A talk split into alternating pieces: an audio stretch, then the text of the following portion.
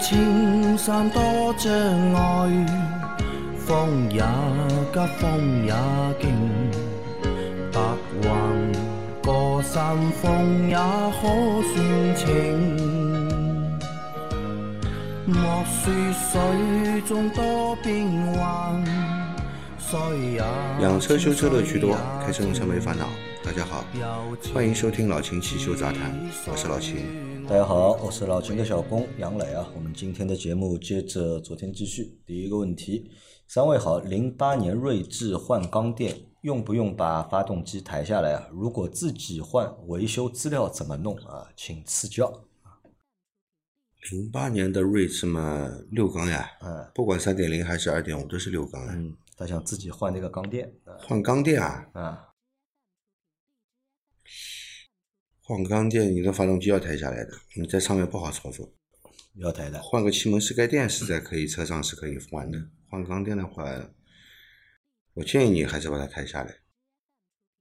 自如果要抬的话，自己肯定就搞不了了。就嗯，抬缸盖这种事你都想自己修啊？啊，他想问嘛，如果不抬嘛，可能他想自己动手来换。不，就算不抬下来，你在你发动机放在车上抬缸盖，你这个活我估计你自己也干不了，干不了是吧？干不了。啊，难度太高了。嗯，这个算高难度活那。他正时你可能都对不好，嗯，要对正时的啊。抬缸盖怎么会不对啊不对正时呢？对吧？嗯啊，那这个就不建议了，不要自己操作了啊。再来一条啊，两位老师好，我有件事情想请教一下。坐标长春，我的车是一四年的速腾1.6自吸，发动机是 EA 幺幺幺，在保养手册里面只有标注使用符合 VW 五零二标准的机油，没有标注型号啊。我以前用的五 W 四零机油。冬天有时候启动会困难一点，零下三十五度。今年我换了零 W 四零的机油，会不会好一点？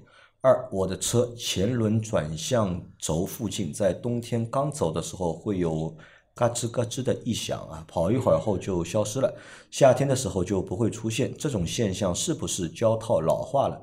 需要更换支臂啊。三，我感觉最近一两年油耗很高，十三到十四个，常年市区通行，换了火花塞没有效果，想清洗一下氧传感器，然后再用一下燃油添加剂，千一至千三比例的 PEA 试试效果，可以吗？啊，它有三个问题啊，一台一四年的1.6自吸的速腾啊，三个问题。第一个问题是关于机油的，它本来用那个五五 W 四零嘛，嗯，但是它在东北嘛，对吧？零下三十五度，他觉得启动有点困难，他想今年换成零 W 四零的，有问题吗？你看这个正好就是个临界点嘛。嗯呃，五 W 的机油在冬季可以应对零下三十度的温度，嗯零 W 的就可以应对零下三十五度的温度。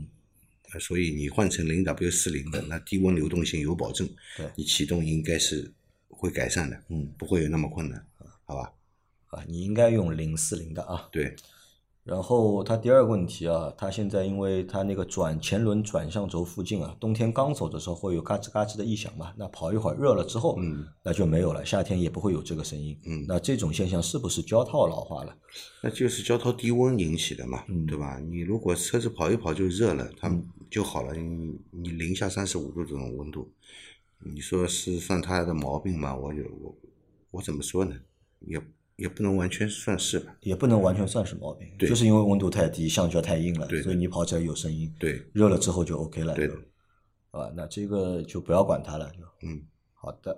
第三个是它最近一两年油耗比较高，对吧？一点六的车油耗要十三到十四啊。呃，他换了火花塞没有什么效果，他现在想清洗氧传感器，然后再用燃油添加剂啊，千一至千三比例的 PEA 试试效果，可以吗？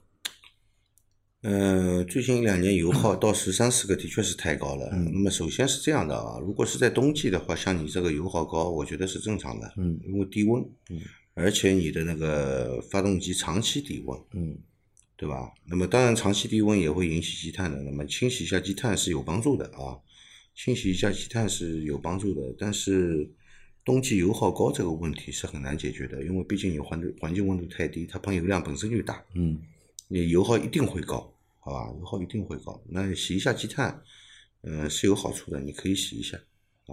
可以洗一下对啊。但是到冬天，油耗高这个这个问题不一定能够解决，对因为环境温度导致的。对，所以这个要看一下它夏天的时候油耗大概多少，或者最近这段时间油耗多少。夏天呢，你油耗油耗不低也高呀，你要开空调的对吧？你只有在这个现在这种温度气温在二十二十几度的时候啊，气温在 二十五六度、二十六七度的时候，这个时候你去观察一下油耗，嗯相对来说准确一点。好的，再下一条，我基本上每期都听了。现在有个问题啊，我的车已经十五年车龄了，跑了十万公里，现在变速箱二十到四十之间加油抖动啊，我怀疑是变速箱的问题啊，请问还有必要维修吗？有没有必要维修？你自己考虑。你想一直开下去的这个车，嗯，继续使用的，那有有故障一定要维修的，嗯，对吧？你打算换车了，那修不修无所谓，反正你也要换车了，嗯对吧？所以这个有没有必要维修，你自己决定，不是我来跟你决定。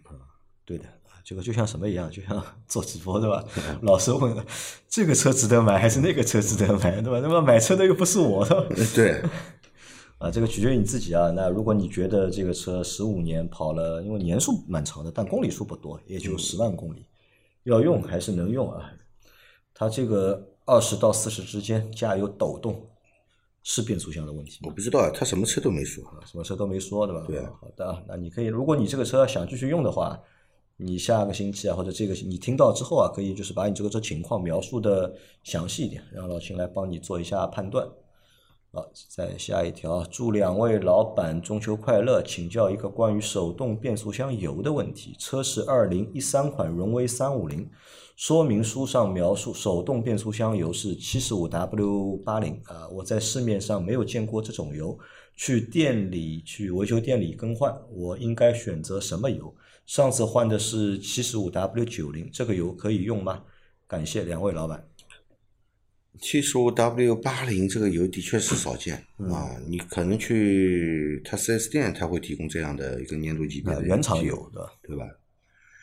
那么我觉得七十五 W 九零这个油你也可以用，嗯可以用，可以用。对，那这个是因为什么？是因为手动变速箱的关系吗？所以可以不用原厂变速箱油。嗯，手动变速箱它就是齿轮油，齿轮油啊，齿轮油一般分就是普通的齿轮油和挤压齿轮油，嗯啊，那么你如果他要求是他要求的那个级别嗯和粘度啊，主要是级别，级别不到的话，齿轮是要损坏的。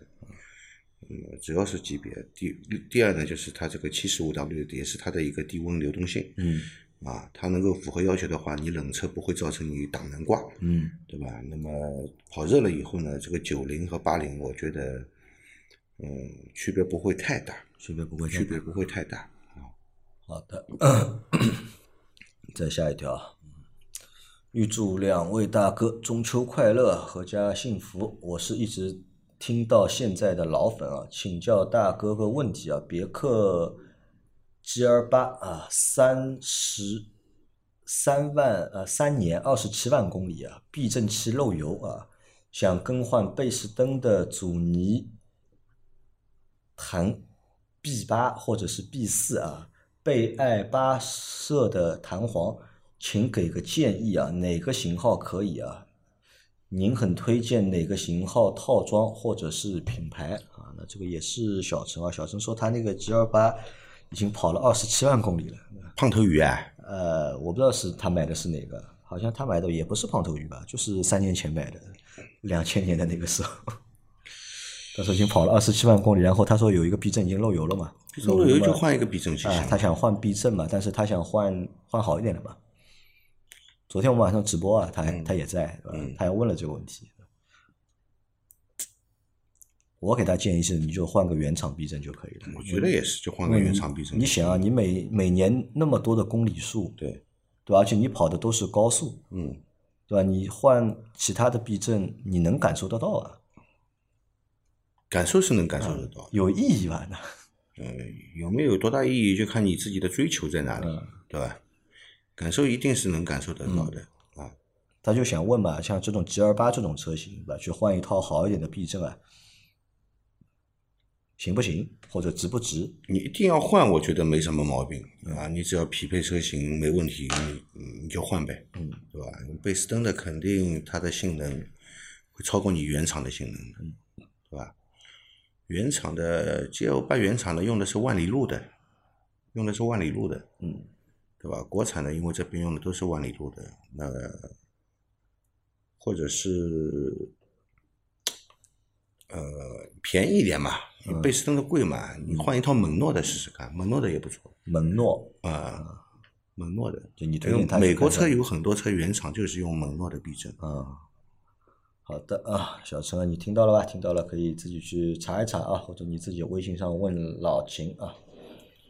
好，再来一条，两位老师好，车子最近跑高速过一百二后啊，油门方向盘有震动，速度低于一百二就没有啊，车轮左前轮和右后都补过胎，没有做过动平衡，是不是要做动平衡来解决？啊，你都回答了你自己的问题了嘛，对吧？去做一下动平衡嘛，啊，补胎一定要做动平衡的。你跑高速，呃，方向盘震动啊，车轮有抖动传到方向盘上面，就是动平衡的问题。嗯啊，所以大家切记啊，就补完胎啊，一定要做那个动平衡。好，再来一条啊，老师们好，咨询一下机油品牌问题啊，我都搞晕了，好多种机油。我的车是普通别克1.5自然吸气的车，以前一直用原厂壳牌全合成机油，出保后就在途虎做保养，也是用的灰壳二代全合成机油，现在想换雪佛龙全合成机油。说明书上写着适用于通用车，德科认证的品质，一万公里保养一次。现在外面壳牌假货太多，看得真头晕。我个人觉得雪佛龙这个品牌的假机油是不是没那么容易被买到啊？另外一个问题是我车已经七万多公里了，目以前一直用五 W 三零的机油，现在想换成零四零的机油，是否可以？我想低温流动性更好啊。夏天广州这边很热，四十的四零的机油还可以耐高温。我说的对不对啊？望老师解答，谢谢啊。嗯，这这位听友说的基本正确，嗯基本正确。基本正确，你可以啊，你可以按照你的思路去。他想换雪佛龙吧。嘛？他想换雪佛龙原因是因为他觉得雪佛龙可能假货没那么多嗯，应该是的。相对来说，雪佛龙这个品牌比较小众。啊，那么什么是假机油的重灾区？就是那些销量好美加壳啊，就是那些销量好，一直做广告的那些机油，相对来说呢，是假机油的重灾区。知名度越高，知名度越高嘛，仿冒的人也就越多嘛，因为它有销量嘛，嗯对吧？有谁愿意去做个假货就卖不掉的？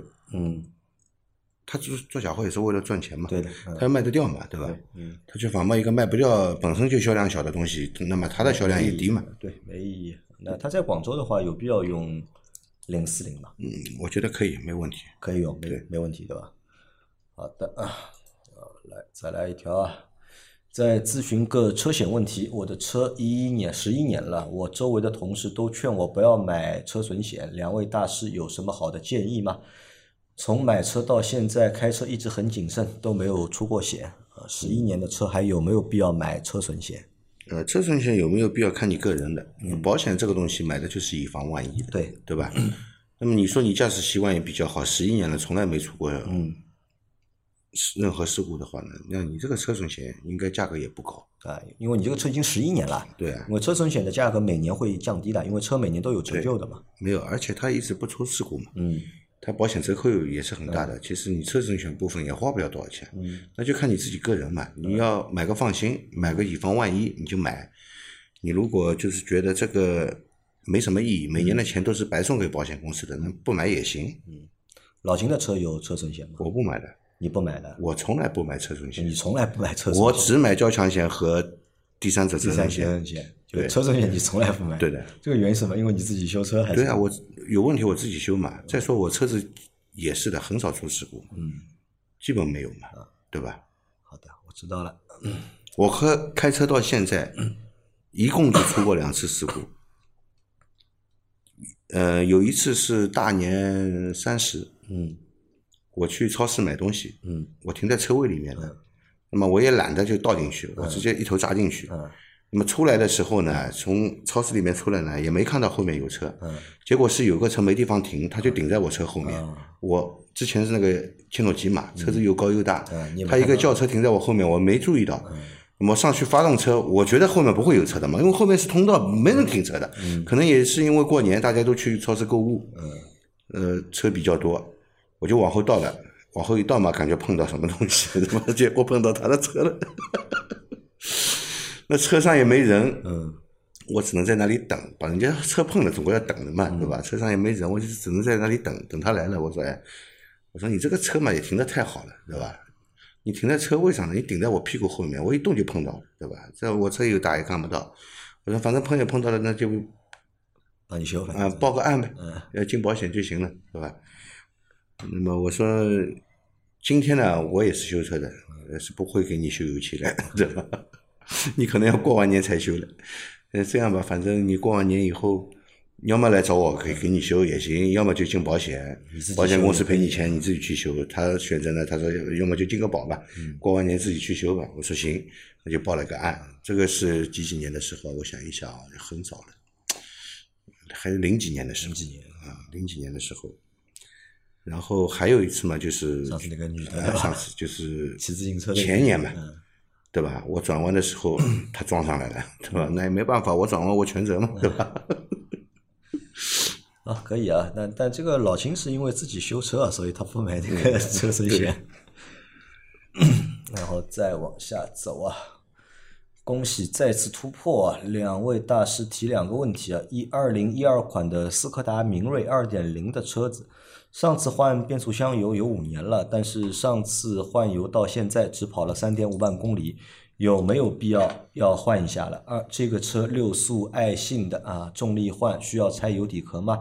油底壳是不是有垫片？是不是应该清洗油底壳换新垫片？谢谢两位大师的答复啊！顺祝杨老板请大师啊，中秋快乐！斯柯达明锐二点零，一二年的，一二年的是 EA 八八八二代的发动机，嗯，对吧？上次换变速箱油有五年了，到现在五年，五年跑了三点五万公里，要不要换变速箱油了？呃，要换了啊，换吧，啊，变速箱油要换的啊。因为我们之前说的嘛，两年四万公里嘛，对吧？嗯，对。现在即使四万公里没到，你现在那个变速箱油已经五年了，已经。对。啊，是可以更换。那第二个问题是关于换变速箱油的，他问啊，这个六系爱信的六速啊，重力换需要拆油底壳吗？要拆的，因为它里面一个滤芯也要换掉的。要拆油底壳，要换滤芯的，对吧？啊，他说下面有一个什么垫片啊，油底壳需不需要换那个新的垫片？呃，那个油底壳垫，你拆的小心一点，应该是不用换。拆的小心一点不用换，拆的小心一点应该不用换，它是那个橡胶的，比较厚的，嗯啊，而且它这个橡胶不太容易变形，为什么？它里面那个孔里面啊，嗯，是有那个是有那个厚的垫片的，防止你螺丝拧的过紧，造成它橡胶变形啊。所以说这个这个垫片可以不换。但是拆下来的你不要用化清剂去洗啊！你觉得上面都是油，用干净的布把它擦干净，或者纸巾把它擦干净就行。千万不要用化清剂洗，化清剂洗洗好了，这个垫片就要漏油了，橡胶就没用了。啊，对的。好的，好的，再下一条。两位好，二零款别克新君威通病，挂 P 档熄火，仪表盘还是显示未挂入 P 档。以前是摇两下就好，最近频繁出现，很多车友都有这个问题。出保前可以到四 S 店保修，现在出保了，去四 S 店换总成一千多，但车友说换微动开关就行了，淘宝十五块一个。想问问老秦，换微动开关工时费大概多少？问题能否解决？谢谢。嗯，那个微动开关呢，的确是它这个微动开关的问题。你去四 S 店，它肯定换排档杆总成的，嗯，这是肯定的，对吧？那淘宝买的这个微动开关质量怎么样？我也不知道，我没见过啊，跟你车上的是不是一样？嗯，我也没见过。微动开关这个东西本身就容易坏，就这个问题是可以通过更换微动开关来解决的，对的。但是那个微动开关，如果你买的质量不好。那这应该有原厂的，有原厂的可以，没有单卖的，原厂没有卖的。原厂要卖就是它只卖总成给你。排档杆总成。啊，这个也蛮坏的。那副厂件能用吗？我不知道，我我我没换过微动开关，你没换过，我没跟人家单独换过微动开关，那这个微动开关换起来麻烦吗？换起来还行，就是把排档杆总成拆下来。啊，啊就可以更换。拆下来就可以更换了。要不换换试试吧？啊，耐用的话那就划算了，捡大便宜了，嗯对吧？好再下一条啊，最后一条。主播你们好啊，我有个问题啊，请问现在网上有发动机再造以旧换新啊，请问这种第三方造的发动机可靠吗？也有合格证啊，发动更换发动机需要到车管所去重新办理变更手续吗？我的原来发动机是二点五，能不能换一个 三点五的发动机？谢谢。哎，这位兄弟啊，你这个第三方造的发动机，你觉得会可靠吗？嗯，第三方是这个看第三方是哪个第三方啊，对吧？就是看这个第三方是谁啊，对吧？这个第三方给 F 一提供服务的，对吧？这个我觉得是可靠的，对吧？但是淘宝上找的这种第三方，那，基本上不可靠。第三方这个发动机是谁家造的，你都不知道，嗯对吧？你敢用吗？嗯，我是不敢用，我肯定不敢用。对吧你觉得是不靠谱的？它可能是一大堆那个旧的发动机不是一大堆副厂件拼出来的，对吧？这个吓人了，对吧？就这个东西不可靠，我觉得是不可靠，嗯，而且你他想他想二点五的换三点五的，这个可可行吗？不可行，不可行啊。嗯不可行。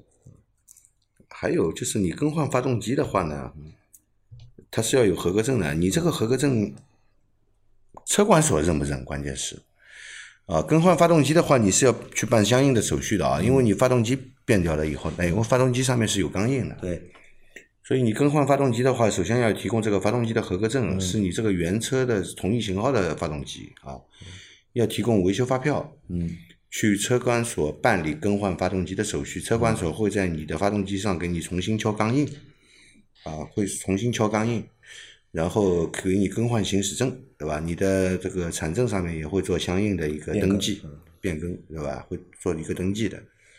所以说，你这个第三方的这个合格证，车管所认不认？关键是，他要不认的话，你不不白换了吗？手续都办不了。对的啊，不建议啊，不建议，太折腾了啊，这样。